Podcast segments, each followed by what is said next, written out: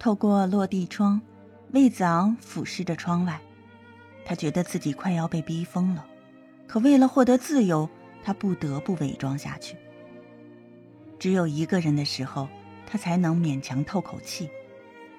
距离在医院看到江盼月时间已经过去一周了，他的良好表现使母亲放松了警惕，监督他的人今早已经撤走了。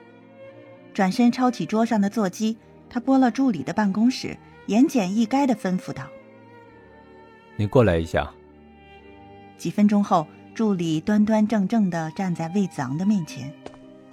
一会儿金川大厦竣工剪彩，您替我走一趟吧。”魏子昂说。助理惊讶万分，讪笑着说：“我，我分量不够吧？”魏子昂眼皮都没抬。我说你够你就够。去吧。助理眼珠一转，魏总，您有什么安排吗？魏子昂似笑非笑的打量着他。我要做什么？需要向你报备吗？助理吓了一跳，赶紧摆手。不，我不是这个意思。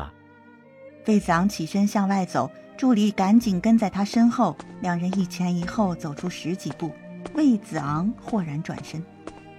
别跟着我。助理只好停下脚步，心中暗暗感慨：总裁只正常了一周，看样子这是又犯病了。魏子昂驱车到了医院，之前为了逼江月然，他命人停了江家大伯的一切医用开销。后来事情太多，就把这件事给忘了。事实上，他并不想赶尽杀绝，尤其对方还是江盼月的亲人。病房里。江月然正在给父亲喂饭，他让母亲回家补觉了。对于魏子昂的不请自来，父女二人直接把他当空气，看都不看他。魏子昂从西装口袋里掏出一张卡，放到桌上，也不说话，转身就要走。卡是江盼月的，密码写在背后，钱他会源源不断的打进来。站住！江月然清脆的声音在病房回荡。魏子昂脚步一顿，回头看向江月然，脸上带着惊喜。你肯告诉我潘月的下落了？江月然冷笑：“哼，你做梦！”说完，抄起桌上的银行卡，用力丢到魏子昂脚下：“把这个带走，我们江家不需要你的施舍。”魏子昂脸上露出奇怪的表情，忍不住提醒对方。难道你就不顾大伯的病了？江家大伯艰难的坐起身，指着魏子昂说：“我就是死，也不会再接受你的臭钱。”眼见江家人把自己当仇人一般，魏子昂一阵难过。他从不在意别人对自己的看法，可江家人如此，是不是也代表着江盼月的意志？一想到娇妻。他态度软化下来，弯腰拾起银行卡，打定主意直接把钱存到医院。滚！别再出现在我们面前！江月然怒不可遏。魏子昂毫无表情的转身往外走，走到病房门口，不等他伸手，门被人从外面打开了。尤文轩和魏子昂四目相对，皆从对方眼中看到意外和惊讶。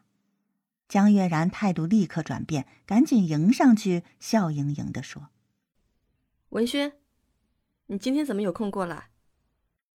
尤文轩目光仍落在魏子昂身上，讽刺道：“有些人怎么阴魂不散呢？”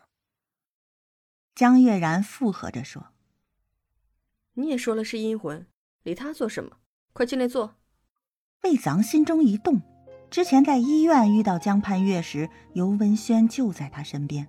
后来他私下查过尤文轩，知道他最近请了长假，也就是说，他虽然在这家医院上班，却不该出现在这里。如今对方现身，唯一一种可能，他是陪着江盼月来的。魏子昂激动万分，表面上却是装作波澜不惊的样子。他不能打草惊蛇。既然你们这么有骨气，我就不客气了。掩饰着丢下一句话，他不徐不击地向外走去。出了病房，魏子昂又回头看了一眼，隔着玻璃，病房里其乐融融。他深吸一口气，拔腿就跑。脑科在十七楼，关键时刻电梯人满为患，魏子昂毫不犹豫跑向楼梯，汗流浃背地跑到十七层。他小心翼翼地朝每个房间里张望，距离江畔月越近，他越紧张。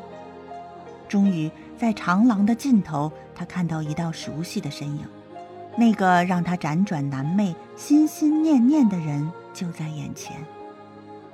日光均匀地洒在江畔月的周身，像是给他添了一道柔光。魏子昂放缓脚步，怕怕吓到对方。等走到江畔月面前时，魏子昂已经热泪盈眶。江畔月却全无反应，他双目无神地站在原地，脸色平静。魏子昂缓缓伸出手，在江畔月的眼前挥了挥，他瞬间明白了。死死捂住自己的嘴，魏子昂怕自己哭出声来。大滴大滴的眼泪顺着指缝落到地上。他曾设想过无数次两人重逢时的情景，却万万没想到会是这样的光景。江盼月失明之后，其余的感官变得十分灵敏，察觉到有人在旁停留。江盼月朝魏子昂的方向伸出手，试探着问：“林轩。”你回来了。魏子昂慌忙把手在衣服上蹭了蹭，然后小心翼翼地握住江盼月的手。